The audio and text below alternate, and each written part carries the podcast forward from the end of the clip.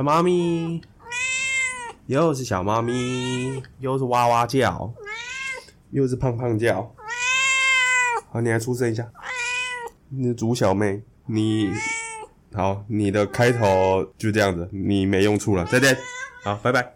哎，好，大家好，我是保险特助莱恩，欢迎收听我的频道。好，这一集呢，我想聊聊别的事情。这个事情我是觉得蛮沉重的啊，呃，分享给大家听听看，呃，我的想法是什么？首先大家应该知道最近闹得沸沸扬扬的新闻嘛，就是那个逃兵事件，有一个二十五岁的上兵吧，逃兵，反正好像游到出海，出海之后好像现在人在中国嘛，这样子。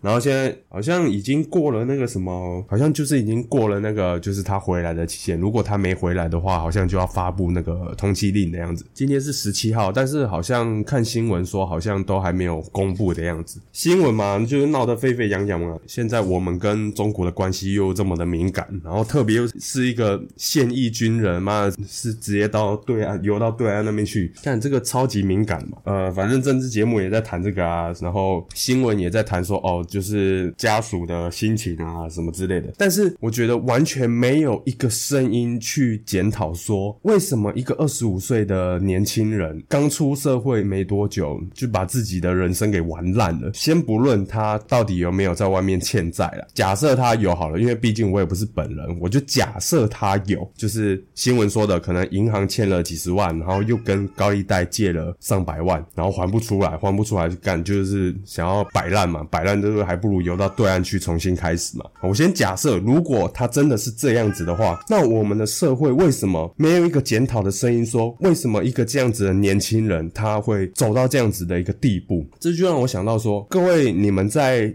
第一次认识各个金融商品的时候，是透过谁去认识的？肯定不是老师，有可能是父母，但可能给的知识不一定是正确的，因为父母知识获取的来源也有可能是业务员，金融业的业务员，所以知识也不一定是正确的。像以我们家的例子哈，我爸妈是一个非常保守的人，所以。他们把大部分的钱都丢到保险上面，像我老爸好了，我老爸以前年轻的时候买的是防癌险，结果他三十出头的时候就面临要终身洗肾，结果买了那个防癌险一点屁用都没有啊！再来呢，就是买了一堆的储蓄险嘛，储蓄险呢是这样子的，因为我们家是做生意的，很注重现金流这种东西，如果你今天现金不够的话，你就很难去做生意，甚至可能要跳票什么之类的。你看最近嘛，那个细谷银行其实很。简单的逻辑就是这样子啊，就现金流的问题。像我爸妈就是非常保守的人，所以坦白讲啊，我在学生的时期的时候，他们就也只是叫我好好用功读书，然后考上好的大学，就这样子。但是他们还蛮自由的，就是从来没有管过我说哦，我我未来要走什么工作。所以退完伍之后是有机会到国外去工作这样子，然后一直到现在这样。我爸妈严格说起来，就是几乎都没有给我什么理财的建议啊，对啊，也没有叫我去要记，就是要要记账。啊，然后要去呃认识金融商品啊，反而都是我在大学认识了这些金融商品之后，反过来去纠正我全家人的保单。那特别是例如说像信用卡这种东西，那我爸妈也跟我们说哦，这个东西不要碰，因为会可能有看到不好的例子嘛，就是有些人去借了卡债啊，那大家也知道嘛，你去用信用卡去借钱，那个利息真的是超高的。那当然爸妈是好心嘛，那但是我是觉得金融工具就是这样子，它就是一个中立的东西，如果你把它用的好，它是帮助你；但是如果你用的不好，讲白一点，它是可以杀人的工具。对啊，我讲讲句白一点，现在这个血淋淋的这个逃兵的例子，不就是这样子吗？他就是把这个金融工具玩烂了吗？也把自己的人生玩烂掉了吗？好，回过头来说，为什么现在社会的状况是这样子？我以前当过学生，对不对？老师也只是关心说，哦，你的学业呃 O 不 OK，然后能不能上到国立大学？严格说起来，真正自由的时候。就是你上大学的时候，因为你上大学的时候，也可能大部分的人爸妈就都不在身边，你可能都在外县市，所以你的生活起居，然后你的金钱的规划，你的时间的规划，任何的，就是反正你整个人生的主导权已经几乎是在你手上了。唯独就是你的经济能力还没有独立嘛，因为你还在念大学。但是你看哦，有些呃，例如说高中毕业就直接当自愿意的人。你看哦，一个十八岁的这么年轻的人，其实我觉得是跟年纪没有关系啊，就是跟家里给的理财教育是，我觉得是最大的关系啊。一个十八岁的年轻人，好入伍了之后，从二兵开始做起，他一个月有三万五，那他要拿来做什么？没有人教他，他要存多少钱，要买什么保险，完全几乎没有人教他。然后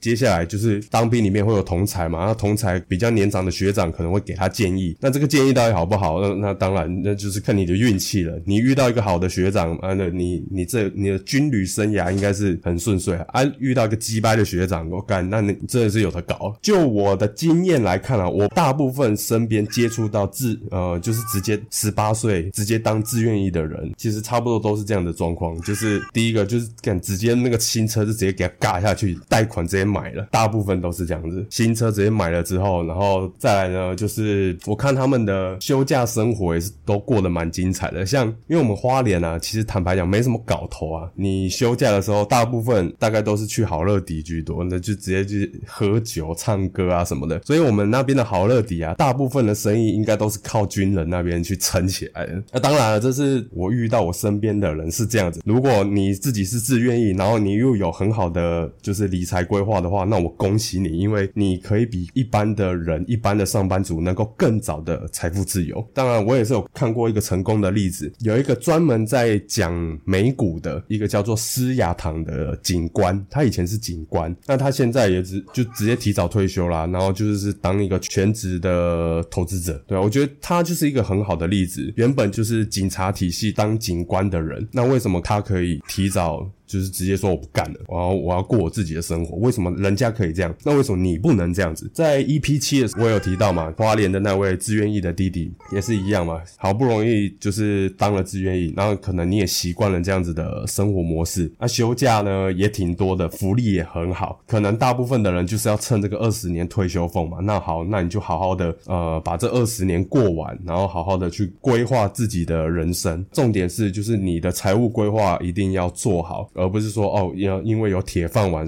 所以我可以他妈的乱花钱。能不能财富自由，不是取决于你的收入有多高，而是你如何去正确的把你的每一块钱发挥到最大的效益。这就让我想到了我在大学的时候认识了一本书，这本书呢是一位叫做蒋勋老师的书，叫做《生活实讲》。呃，为什么会认识这个作者呢？主要是大学的国文。课吧，然后老师好像有刚好讲到这个人物，然后我有一次去书店翻翻他的书，觉得哎，我竟然看得下去这种文学的书。我跟各位讲，我例如说国文课本里面推荐的那些，不是可能有第一课、第二课，然后作者是谁谁谁。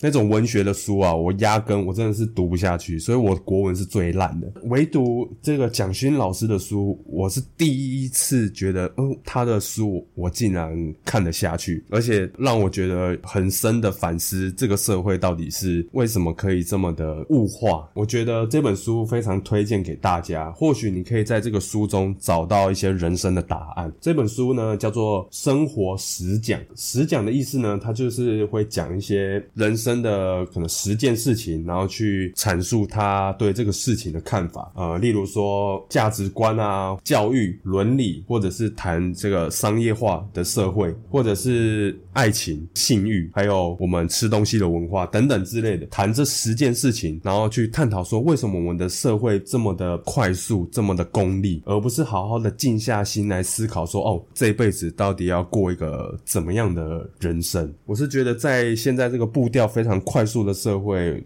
这本书真的值得你好好静下心来看一下，然后好好的去思考，说我的人生到底要追求什么？有几个内容真的是非常影响我，为什么我做保险业务始终是以客户为第一？我觉得也是有被这本书影响的。我觉得它里面在讲价值的时候，他提到了一点，就是说我们常常用学业的成绩去评论孩子，却没有教育他如何去处理感情的问题，所以他其实。实你要问他专业的知识，他可以是满分；你要他去处理，例如说我的另一半劈腿了，他要怎么去面对，他可能是完全没有办法处理。书中是举了一个例子，各位可能有听过，就是王水嘛，王水事件。对，因为男生劈腿，然后就直接，因为那个女生化学很强，然后就做了一个。腐蚀性极高的王水，就直接把男生的遗体直接给溶掉。可能社会大众就会觉得说，哦，为什么这这么高的知识分子会做出这样子的事情？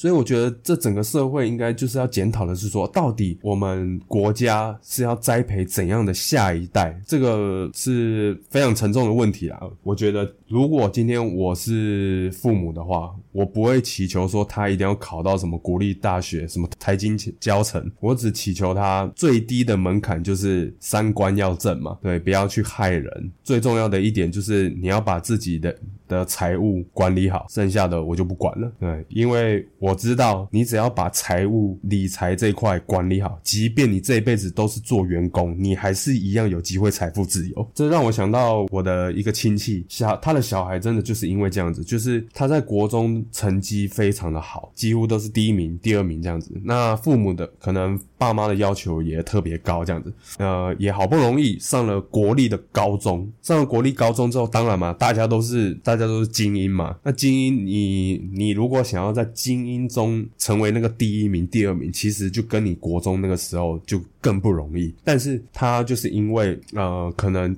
第一次段考成绩可能在后段班，就是觉得说，哦，我这一辈子一直都是拿第一名、第二名，为什么？我我现在全班四十名，我可能是三十名、三十五名，他完全不能接受这件事情。后来他就崩溃了。我后来不知道他到底那个高中有没有念完，因为后来他读不下去嘛，读不下去就转学到私立高中。啊，私立高中好像也是一样，可能状况那个心理状态好像还是没有很好。我后来不知道他到底有没有读完那个高中。他小时候真的很可爱，也很聪明。为什么这样一个非常可爱的小孩，然后如今却变成这样子的一个状态？我觉得这真的是大家可以好好去思考这个问题。特别是听众是爸妈已经有小朋友的话，真的该好好的去思考。书中就是讲到这一点，我真的觉得蛮有感触的。我爸也是一样，就是希望，然后我考到国立高中啊，就是感觉就有有点要面子啊这样子。因为跟我们同辈的小孩其实都考的还不错。那个学成绩确实都是都还不错，所以可能我爸也是也有一点要面子的关系，对。那后来我也是不屌我爸，我只是想证明我能考到那个国立高中，然后后来我就跟他说我要转学，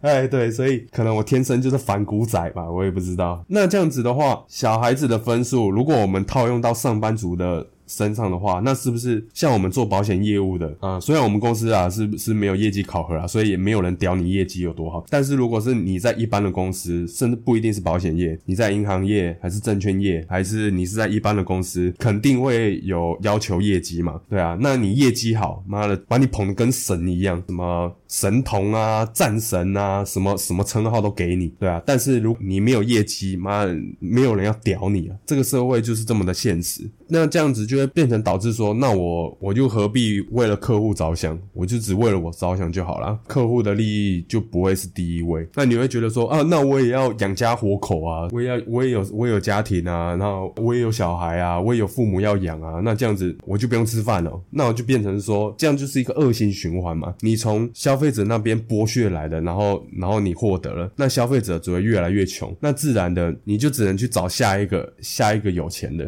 大部分的人会变得越。越来越穷，也只有少部分的人会变得有钱。这个社会不会是很健康的。我觉得正确的金融业应该是说，客户的利益为第一优先，先让客户变得有钱，然后他们再把钱拿来交给我们金融业管理，然后再让他的把他的资产守护下来，传给下一代。这样才是我觉得才是真正金融业应该做的事情，而不是每一年都要开什么誓师大会啊，说什么哦，我我今年一定要。业绩什么上百万、上千万，然后出免费招待出国，这有这又也有可能，就是因为为什么我在大学接触了这么多保险公司，但终究我还是进不了的原因，因为我就是觉得妈的，这就太迂腐了。我讲真的就是这样子啊，我只只能说，现在我的公司。啊还不错，没有业绩考核，然后也没有强迫你一定要去早会，反正就是时间还给业务，自由的去运用。如果在台湾没有这样子的一个公司的话，我坦白说，我可能这辈子这一辈子都不会进入到金融业吧。因为我觉得我的个性天生就是不适合干这种业绩至上的工作，或许是这本书影响了我一辈子。所以我才会有这样子的思维去从事这个保险业的工作。这本书还提的蛮多的啦。然后另外一个我喜欢的是，它叫做“够了”的哲学。他举的例子就是说，呃，像法国的冰淇淋店，它总是大排长龙，但是老板呢，从来没有想过说，呃，要把自己的事业扩大，就是可能要开一堆的分店啊，然后赚更多的钱，而是安安分分的做好他的冰淇淋，然后看着顾客幸福的那个。表情这样子，这就让我想到了那个廖老大的饮料店，这个就是一个最典型的例子嘛，对不对？那每个人都只想要赚，要扩大，要赚钱。我觉得在花莲有一家店也蛮有意思的，它就很像这个法国的冰淇淋店，它好像是在花莲女中附近一个小巷子，然后它是专门卖，好像是卖可颂吧，还是反正就是面包类的东西，一样哦，大排长龙，好像是下午一点还是一点半开卖，卖完就没了，那就。就是没了，就是没了嘛，对不对？我觉得这家店就很像我刚刚讲的那个冰淇淋店。如果你对这个东西有热忱的话，你就是把这个东西做好，然后卖给会欣赏你的人。我觉得这样子，你做的这份工作就值得了，而不是说你非得一定要做一个赚大钱的工作。那当然了，物质的欲望是无穷无尽的，每个人的赚钱能力是有限的嘛。啊，当然每个人追求的东西也不一样，也不一定是金钱，也不可能，也不一定是物质的东西，也有可能。是精神层面的东西，所以我是觉得在台湾啊，就是是一个蛮多元的社会。我觉得最主要的是各位应该就要去思考说，呃，自己到底要过一个怎么样子的一个人生。我很喜欢一位老师，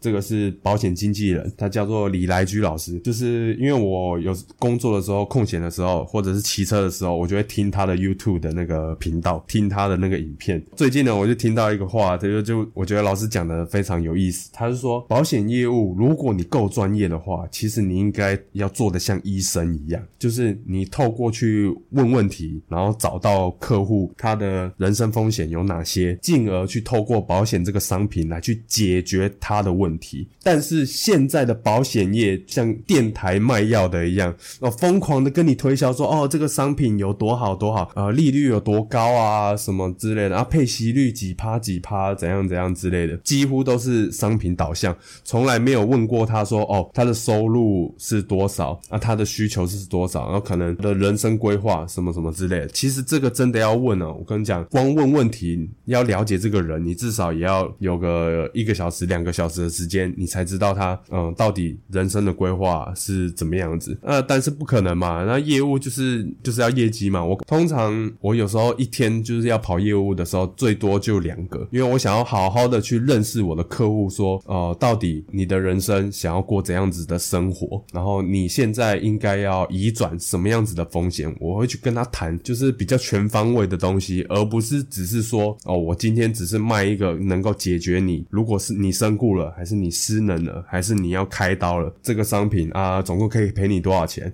然后多么的划算，只要可能只要两三万块，然后就可以赔你几十万、几百万。我想要成为一个有温度的保险业务，而不是一个追求业绩的保险业务。我想说的是，如果各位没有好好的重视自己的理财规划的话，有可能你的小孩会是下一个逃兵的那一个人。这个指的逃兵不不是这么的狭义的说，哦，你的小孩一定会去当兵，然后他一定会逃兵，而是说。说他可能在年轻的时候，他就会把他的信用、金融业的信用给玩烂掉了。那他这一辈子要再起来就很难了。那最后我想说的是，与其砸再多的钱去栽培你的小孩，或者是你的寿险买的有多高，上百万、上千万留给你的家人小孩，都不如你给他一个正确的理财教育还来得重要。对，这个就是这一集我想要说的。唯有自己的理财知识提升起来，然后才不会被有心人士给利用，成为呃他们。口中的肥羊，大家一起努力。好，这一集的节目就先到这边，那我们下周再见。